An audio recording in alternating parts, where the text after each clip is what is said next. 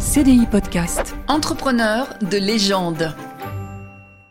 Bonjour à tous et bienvenue dans Entrepreneur de légende, votre podcast préféré. Je suis Michael Icard, journaliste pour CDI Média et je suis avec Sylvain Bersinger, économiste chez Asterès et auteur de la série de livres Entrepreneur de légende. Bonjour Sylvain. Bonjour Michael. Alors aujourd'hui Sylvain, on va parler de l'histoire d'une réussite en famille dans toute sa splendeur. Les quatre frères Warner ont chacun avec leur qualité propre contribué à construire l'un des plus grands empires cinématographiques mondiaux. On va découvrir aujourd'hui l'histoire de la création de Warner Bros. Pictures. CDI Podcast. Entrepreneur de légende. Alors pour commencer, Sylvain, l'histoire de la famille Warner commence évidemment par les parents. Oui, alors les parents euh, Warner, euh, le nom de la famille initiale d'ailleurs c'était Wansal. Alors je ne sais pas si je le prononce très bien parce que c'était des Polonais Mhm. euh, qui ont changé leur nom de Wansal en Warner quand ils sont arrivés aux États-Unis pour américaniser leur nom. C'était des juifs polonais. C'était des juifs polonais, voilà, Benjamin Wansal et Pearl Lee Eichelbaum, voilà, on va dire que je le prononce bien, euh, qui euh, sont originaires d'un petit village euh, près de Varsovie et qui ont émigré aux États-Unis. Alors, ils ont bougé un peu entre le Canada et les États-Unis, mais enfin en Amérique du Nord, à la recherche d'une vie meilleure, comme beaucoup d'immigrants à l'époque. Et d'ailleurs, on peut faire une petite parenthèse parce que c'est très intéressant de voir que la plupart des grands studios hollywoodiens de l'âge d'or d'Hollywood des années 20 ont été fondés par généralement des euh, juifs originaires d'Europe centrale, qui sont arrivés aux États-Unis euh, avec trois sous en poche et euh, qui ont commencé, en fait, qui ont un parcours assez similaire à celui qu'on va décrire des, des frères Warner. hein. Donc, si on pense par exemple à William Fox, euh, qui lui est originaire de Hongrie, euh, si on pense à Adolf Zucker, hein, le, cofondateur de la Paramount, qui est également un juif hongrois qui a migré aux, États-Unis, si on pense à Marcus Lowe, euh, à Samuel Goldwyn, à Louis B. Mayer, qui ont tous fondé la MGM, c'est pareil, c'est des, juifs d'Europe centrale qui ont émigré aux États-Unis et qui ont suivi tous en fait un, parcours assez similaire à celui qu'on va décrire. Donc c'est vraiment intéressant de voir un peu ce profil type du fondateur des studios hollywoodiens. Alors on pourrait dire que Hollywood a été créé par les Américains, mais en fait on pourrait quasiment dire que ça a été créé par les juifs européens. Oui, oui, on, peut, on peut même le dire. hein, c'est la, plupart des grands studios ont été fondés par, des gens qui ont vraiment ce même profil euh, d'Europe, d'Europe centrale. Alors il y a- des Allemands, il y a Karl, Karl Laemmle qui était allemand, mais enfin euh, Europe centrale ou germanique, euh, qui ont émigré aux États-Unis très pauvres et qui ont commencé, comme on va le voir, en exploitant des salles de cinéma et qui petit à petit se sont mis à la production.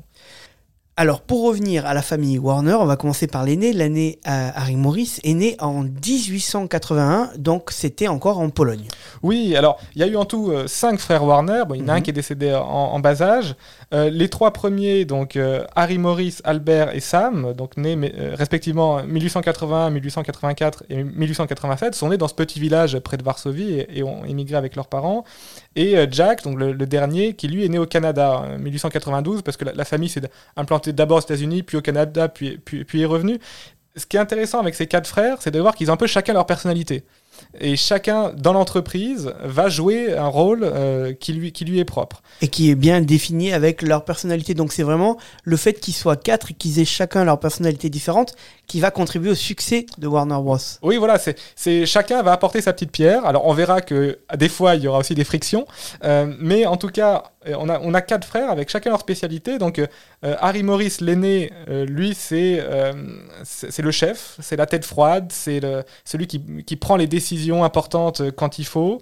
Euh, on a Albert qui lui, euh, le, deuxième, hein, qui est, plus timide, plus réservé. Donc lui, ça va être euh, le comptable, le gestionnaire, celui qui est un petit peu dans l'ombre.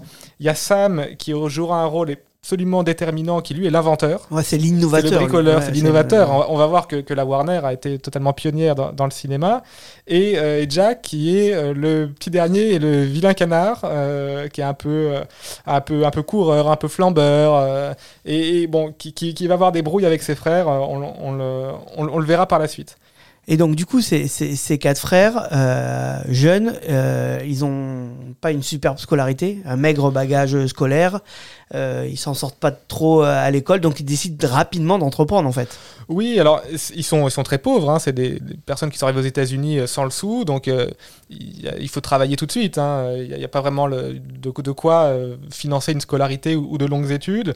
Donc la, famille bouge un petit peu aux États-Unis, au Canada. Alors le, le père, tantôt, est travaillent dans le négoce de la fourrure, tantôt dans, les- dans les chaussures. Enfin, voilà, ils ils font vraiment un petit peu euh, ce qu'ils peuvent et ils, ils essaient différents métiers pour, euh, pour, pour- pour tout simplement gagner leur vie. Euh, et euh, ils vont, les, quatre frères, hein, petit à petit, quand ils vont grandir, vont commencer à, se lancer un petit peu dans les affaires. Donc, ils, expérimentent dans différents secteurs. euh, ils vont vendre des chaussures, ils vont vendre de la viande, ils vont réparer des vélos. Enfin, ils vont, même ouvrir un bowling ensemble. Et bon, ça, ça marche pas très bien à chaque fois. Mais ils ont ce don, enfin cette fibre entrepreneuriale.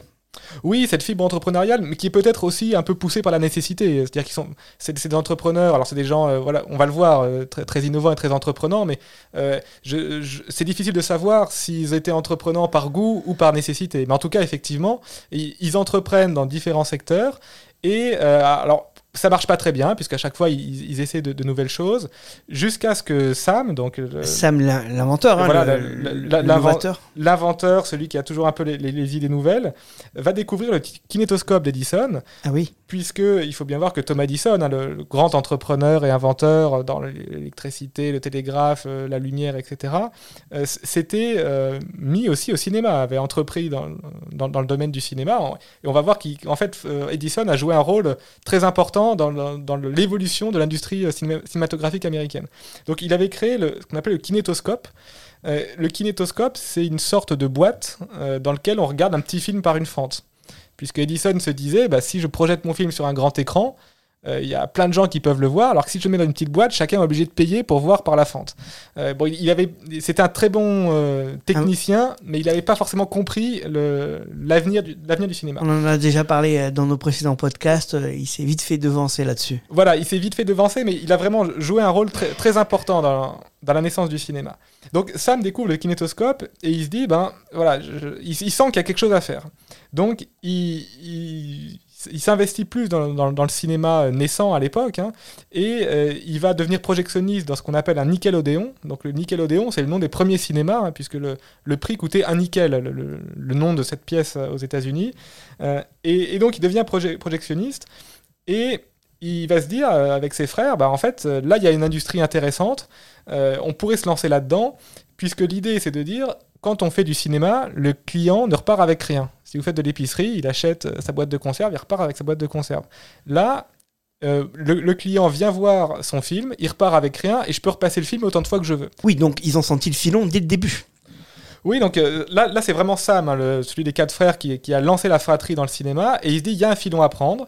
Et donc, le, la, la- la fratrie ouvre sa première salle de, de cinéma. Donc, ils, ils mettent tout l'argent qu'ils ont, euh, ils s'endettent pour, pour acheter un premier projecteur. Là, on est en 1903. Voilà, on est en 1903, en Pennsylvanie, et ils ouvrent leur première salle de cinéma. Et là, effectivement, ça marche. C'est le succès. Autant leur- leurs expériences précédentes avaient été des échecs, autant là, euh, vra- vraiment, l'affaire prend et ils se lancent à 100% dans le cinéma. Mais ce n'est pas leur seul souhait. Ils veulent pas rester euh, des gestionnaires de cinéma euh, longtemps comme ça. Oui, alors ils ont vraiment un parcours, on l'a dit au début du podcast, hein, le, le- le parcours qu'ils vont avoir est vraiment similaire à énormément, à la plupart de, de- de ceux qui ont fondé les grands studios hollywoodiens. Donc ils commencent gestionnaires de salles, ils ouvrent une petite salle. euh, C'était très rudimentaire à l'époque, hein, c'était pas les salles comme on, comme on les connaît aujourd'hui. Il y avait peut-être pas de popcorn. Non, il y avait sûrement pas de pop- popcorn, mais euh, c'était souvent à l'arrière d'un café, on tendait un drap, on mettait quelques chaises, c'était assez, euh, assez embryonnaire, mais euh, la, la- la demande était très forte. Et ce que sont dit les, les frères Warner, c'est que euh, fallait qu'ils grandissent, et notamment, ils vont devenir euh, distributeurs. Donc, il y, a- il y a plusieurs euh, étapes dans, le, dans, dans- dans la fabrication d'un film, entre le moment où on fait le film et le- où le client vient dans la salle. Et leur, leur première, euh, leur premier business, ça a été d'être distributeur, donc d'acheter des, des films Un peu à tout le monde. un peu à tout le monde, voilà, ils achètent plus de, plus de 200 en tout, et après ils les louent à des, à des gestionnaires de salles. Donc c'est comme ça qu'ils ont grandi dans le, dans business. D'autres ont grandi en acquérant plusieurs salles, il y a, eu- il y a eu plusieurs, plusieurs stratégies. Ils deviennent distributeurs, mais ils sont un peu déçus des films qu'ils distribuent. Voilà, donc ils sont, ils sont distributeurs, et puis assez vite ils se disent, bah, est-ce qu'on pourrait pas tout simplement produire nous-mêmes nos propres films De meilleure qualité. Voilà, de meilleure qualité, et puis ne plus dépendre aussi euh, de- des, des producteurs, contrôler le- l'ensemble de la chaîne, l'ensemble de la chaîne de valeur. Oui, Et- en plus, les producteurs de films, ils devaient les vendre cher, les films. Oui, euh, pour, pour augmenter les marges et pour, pour, pour avoir plus d'indépendance et pour, euh, pour gagner de l'argent sur, sur l'ensemble de la chaîne de production. Et alors, quand, euh, quand il commence à devenir producteur, évidemment, il se heurte à Edison. Donc Edison qui avait le, un quasi-monopole, ou en tout cas une place totalement prépondérante sur l'industrie du cinéma à l'époque. Et euh, comme tous les euh, jeunes euh, cinéastes de, l'é- de l'époque, en tout cas les jeunes entrepreneurs du cinéma de l'époque, ils entrent directement en concurrence avec Edison, qui essaie de les évincer, ou en tout cas de leur vendre ses films à des prix exorbitants, qui, qui leur met entre les pattes tous- les bâtons qu'il peut. Et c'est une des raisons qui fait qu'en fait, tous ces, tous ces jeunes entrepreneurs du cinéma vont quitter New York. Au début, New York, c'est vraiment la capitale du cinéma américain, vont quitter New York pour la Californie. Une des raisons, c'est que Edison était un homme de la, côte est, de, New York, où il avait beaucoup d'influence. Et en Californie, il connaissait euh, beaucoup moins de gens, il avait beaucoup moins d'influence. Et donc ce mouvement du cinéma américain, c'est euh, entre autres un mouvement pour euh, fuir l'influence d'Edison. Alors c'est aussi pour avoir un, me- un meilleur climat, puisque à l'époque, hein, rappelons que les films sont tournés euh, avec la lumière naturelle, donc quand il, quand il pleut tout le temps, c'est pas très, pas très facile. Il vaut mieux être à, à Los Angeles, et aussi parce que le- les, les prix, notamment les prix du- des terrains, étaient, étaient moins chers à Los Angeles. Donc les, les frères Warner vont faire ce mouvement en fait de, de New York vers Los Angeles pour notamment pour fuir euh, l'influence d'Edison. C'est un peu à cause d'Edison que la mecque du cinéma, c'est Hollywood. Oui, en, en partie, oui, c'est sûr que si, si Edison n'avait pas eu ce, ce- cette influence sur, le, sur le- le- les- la naissance du cinéma, peut-être que le, le cœur du cinéma américain serait resté à New York. Donc il s'émancipe, il se lance dans la création de films. Le succès au début, il est plutôt modeste. Oui, voilà, donc on est en 1918, hein, donc ils ont créé leur studio euh, à Hollywood, hein, sur Sunset Boulevard. Euh, C'est, c'est- alors c'est pas les premiers, hein, il y avait déjà d'au- d'autres, euh, d'autres studios qui s'étaient installés à, à Hollywood quelques années plus tôt, mais ils suivent vraiment ce, ce mouvement-là. Des premiers films, c'est vrai, avec un succès assez modeste, et le, le premier grand succès euh, de, de la Warner Bros, hein, leur entreprise cinématographique, ça va être avec le chien Rintintin. Insolite future star. Voilà, donc le- la, la- la- la- la grande star de- des débuts du cinéma, en tout cas la Warner, euh, c'est euh, c'est un- berger allemand, donc qui avait été ramené par un soldat euh, américain pendant la Première Guerre mondiale. Là, on est, on, on- on- quoi, le studio a été créé en 1918, donc Même Rintintin est européen. Voilà, mais même Rintintin est européen. Exactement. Euh, et, et donc ce soldat avait ramené ce, ce berger allemand qui, qui était un, un chien très doué pour, euh, pour obéir. Et donc il, il lui faisait faire des petits numéros de cirque, de foire, etc. Et donc les, les frères Warner ont, euh, ont embauché, si je puis dire, ce, ce- ce- ce chien pour tourner dans leur film. Et ça a été un, un énorme succès, donc notamment des, des westerns hein, où, où Rintintin jouait euh, un chien avec le, qui, qui était un peu l'allié de, de, de, de- de l'armée De américaine. la cavalerie. Voilà, de la cavalerie dans, dans le Far West. Bah, c'est une vingtaine de films, Rintintin. Oui, c'est une énorme. vingtaine de films, et c'est vraiment ces films-là qui ont, qui ont fait le, le succès initial de, de la Warner. D'ailleurs, Rintintin a une étoile hein, sur, euh, sur Hollywood Boulevard, là où il y a sur, le, sur, le, sur les trottoirs, toutes les étoiles de stars. Il y, a- il y a une étoile pour Rintintin. Et Rintintin est enterré en France, à Agnières. Oui, alors c'est- c'était un, c'est un chien qui a été ramené euh, donc de France hein, par, un, par un soldat américain. Il a été euh, à nouveau euh, enterré en France. Même, même s'il a son étoile à Hollywood, il a été ra- rapatrié, si je puis dire, en France. Donc grâce à Rintintin, ça y est, la Warner Bros, ça commence à rouler. Et c'est aussi aidé, évidemment, avec l'arrivée du cinéma parlant. Oui, alors l'arrivée du cinéma parlant, qui est une invention de, de la Warner, et notamment de Sam, hein, on l'a dit, c'était lui, c'est lui qui est l'inventeur, le, le petit génie de la famille. Et donc le premier film parlant de, de l'histoire du cinéma, c'est le, le chanteur de jazz en 1927, donc c'est un film de, de la Warner qui a un succès énorme, et c'est une invention donc, de, Sam Warner, hein, la, la technique qui permet d'associer le, le son et l'image. Et précisons que Sam Warner est décédé la veille de la sortie du film, donc il est, il est décédé le 5 octobre 1927. Et le lendemain, le film sor- sortait en salle et a été un. Il n'a pas pu voir son, euh, il n'a pas son pu, succès. il n'a pas pu voir son succès et il n'a pas pu voir non plus le deuxième succès qu'il avait initié mais qu'il n'a pas pu mener jusqu'à son terme, qui était le cinéma en couleur, hein, puisque euh, deux, ans, plus tard, la Warner sort La Revue en folie, hein, un, très grand film avec un très grand succès aussi à l'époque, qui est le premier film à la fois parlant et en couleur. Donc euh, en fait, la, Warner ne suit pas ces évolutions technologiques, elle les, provoque. C'est vraiment c'est ce studio-là qui, a insufflé ce- ce- cette évolution. Même si au début, les autres studios ne suivent pas obligatoirement et continuent à faire des films en noir et blanc et ils continuent à en faire un peu euh, en muet, même si le muet va s'arrêter rapidement. Oui, alors euh, au début c'est plus cher de produire euh, en, parlant et en couleur, donc c'est sûr qu'il peut y avoir un intérêt à continuer à faire du noir et blanc et du muet, mais bon, assez vite la, qualité et le, goût du public fait que tous les studios vont devoir suivre et on, on- on connaît tous, il y, a, il y a plein de films en fait qui, qui parlent de, cette, de ce passage euh, du cinéma euh, muet au cinéma parlant, avec plein de stars euh, du, du muet qui n'arriveront pas à s'adapter euh, à s'adapter au parlant. Et c'est la faute de la Warner. Et c'est la faute de Sam Warner. c'est ça. Euh, les Warner Bros, eux, ils vont essayer de se spécialiser et ils vont notamment se spécialiser dans les films de gangsters. Oui, alors des films de gangsters, des comédies musicales, et puis après des dessins animés aussi. Donc euh, il y a, alors qui sont peut-être moins connus en France les, les personnages, mais euh, Bosco, euh, Porky Pig. Donc Donc pour Pig, c'est connu. Porky Pig c'est connu, mais c'est sûrement encore plus connu aux, aux États-Unis. Euh, Bugs Bunny aussi en 1940, qui est, qui est devenu le- l'emblème, euh, l'emblème du studio, qui est peut-être un petit peu, un petit peu plus connu en France. Et ce qui est intéressant, c'est de voir que ces personnages de dessins animés, euh, les, les frères Warner vont les utiliser euh, pour euh, se moquer et critiquer le régime nazi. Euh, dès, dès 1933, hein, Bosco euh, fait une satire d'Hitler, euh, puisqu'on rappelle que c'est des juifs polonais. Hein. Oui, c'est des fervents anti-nazis. c'est des fervents anti-nazis. Ils, ont- ils sont, sont évi- évidemment très, très, très inquiets de voir les, les- les évolutions en Europe. Et, euh, et donc, le, le studio Warner, mais d'autres studios, hein, puisqu'on l'a dit, beaucoup de studios ont été fondés par, par des, des juifs d'origine de- d'Europe centrale. Hollywood va être. Majoritairement euh, euh, an- anti-nazi et, euh, et plusieurs grands films de la Warner seront sur cette veine. Alors il y a eu La vie d'Émile Zola qui, est, qui est un peu moins connu, mais bien sûr le plus connu en 1942 c'est Casablanca. Donc, euh, c'est un film qu'il faut voir si vous ne l'avez pas vu.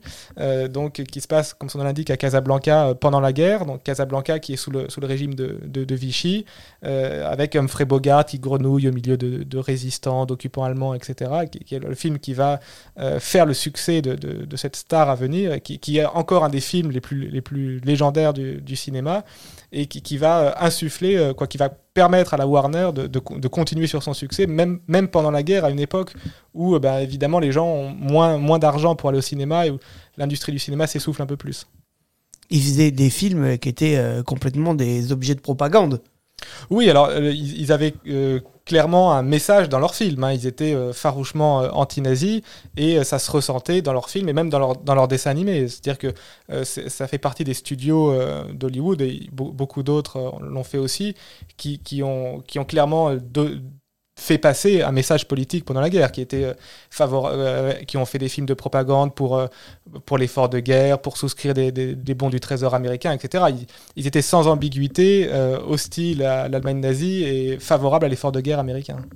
Après la guerre, c'est Jack, le petit frère, qui prend de l'importance. Voilà, c'est Jack, donc le, le- le plus jeune, jeune, du coup. euh, qui, qui prend de l'importance. Il va notamment euh, lancer, ou plutôt relancer la carrière de John Crawford, hein, qui avait 40 ans. Donc, on- tout le monde, tous les autres studios pensaient qu'elle était trop âgée. Lui, lui va miser sur elle et ça en fera une, une grande star de, de la, de la décennie à venir. Et puis, euh, Jack va en fait évincer ses frères. Donc, il va y avoir une brouille très, très violente en 1956, puisqu'en fait, il, il- bon, il gérait le studio au quotidien, mais il va évincer ses frères en faisant rentrer discrètement de nouveaux actionnaires. Donc là, il y a ses frères, les deux frères, hein, puisqu'on a vu que Sa- Sam est décédé. Donc là, il y a une brouille très forte, puisque les deux autres frères sont évincés de manière un, un petit peu cavalière. Ils ne se parleront plus hein, jusqu'à jusqu'à leur mort. Et, et donc Jack C'est un truc de fou, ça. oui, c'est c'est, euh, alors c'est le, succès est né de la force de la famille et sur la fin, la, la famille s'est complètement euh, éclaté. Explosé, quoi. Plus personne se parlait. Enfin, c'était un, un vrai nid de vipère. Euh, et, et donc Jack va diriger le studio hein, pendant 10 ans jusqu'en jusqu'en 1966. Il dé- décédera un peu plus, un peu plus tard en 1978. Sans que le studio lui appartienne vraiment, en fait. euh, Oui, parce qu'il avait fait rentrer des actionnaires externes, donc il, il dirigeait le studio, mais euh, il n'avait plus, plus le, le- le contrôle to- total des parts, parce que pour, pour évincer ses frères, il avait été obligé de faire, de faire rentrer de nouveaux actionnaires. Donc, Et les frères décèdent un par un. Voilà, les, les frères décèdent, Harry en 1958, Albert en mi- 1967, euh, et le studio, bien sûr, a survécu à ses illustres fondateurs. hein, on le connaît aujourd'hui, notamment les, les adaptations d'Harry Potter. euh, euh, Il y a eu Dark Knight et d'autres très grandes productions hollywoodiennes. Donc tu l'as dit, le studio Warner Bros, évidemment, il va survivre aux quatre frères et il continue, tu nous l'as précisé, à rester un des leaders mondiaux du cinéma. Merci Sylvain. Merci, Michael. Je rappelle Sylvain que cette histoire est tirée de ton livre Entrepreneur de légende du cinéma, qui est donc une sorte de hors-série de ta série de livres Entrepreneur de légende, où là tu parles de l'histoire du cinéma, et ça aborde notamment l'histoire donc de ces papes de Hollywood, euh, qui ont tous un peu le même profil. N'hésitez pas à aller euh, le lire, parce que vous allez apprendre plein de choses, et vous allez voir les similitudes entre tous ces créateurs C'est évidemment aux éditions Henrik B. Vous pouvez réécouter tous nos podcasts sur toutes les bonnes plateformes audio, sur internet ou même sur CDI Podcast. Et nous, pour finir, on va changer un peu notre phrase de fin. On va vous dire That's all, folks. CDI Podcast. Entrepreneur de légende.